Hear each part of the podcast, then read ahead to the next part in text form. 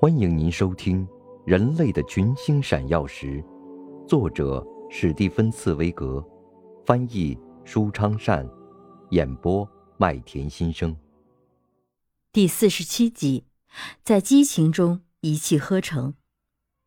接着，他写了第五节歌词，最后一节歌词，同样是在激情中一气呵成的。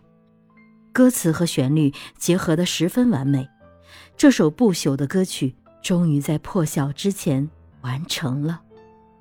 鲁热熄灭灯光，躺到自己的床上，他自己也不知道是什么使他刚才如此头脑清醒、灵感迸发，现在他也不知道是什么使他觉得疲倦不堪、浑身软瘫，他像死人似的睡着了。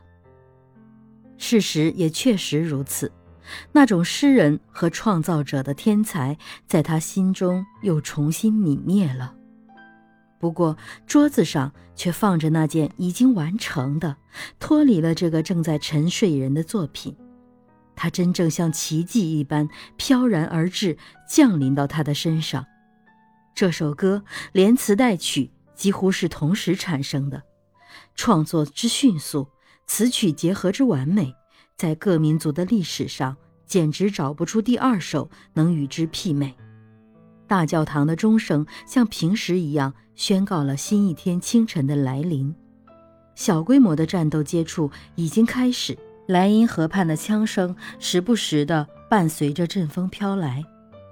鲁热醒了，但睡意未尽，他咬着牙坐起来，他迷迷糊糊的。好像觉得发生过什么事，发生过与他有关的事，但只是依稀的记忆。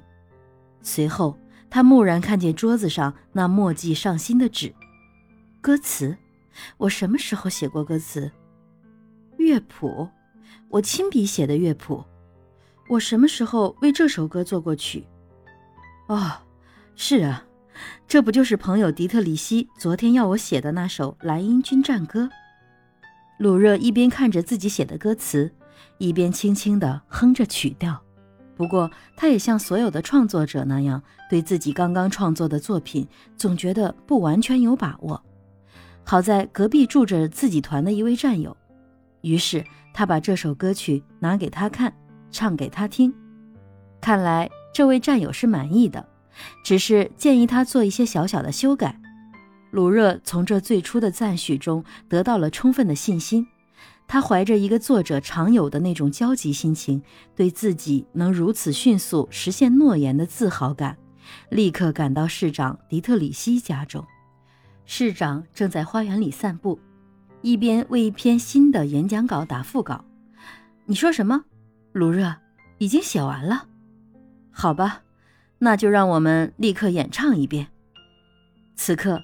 两人从花园走进客厅，迪特里希坐在钢琴旁伴奏，鲁热唱着歌词。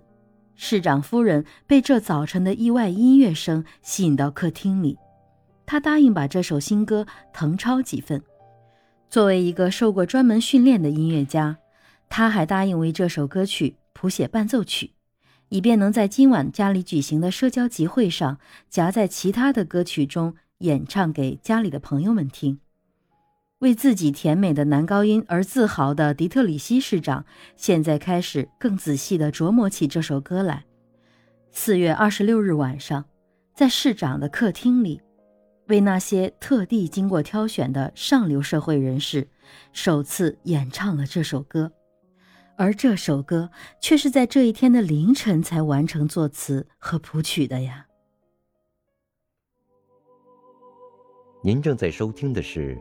人类的群星闪耀时，演播麦田心声，感谢您的收听。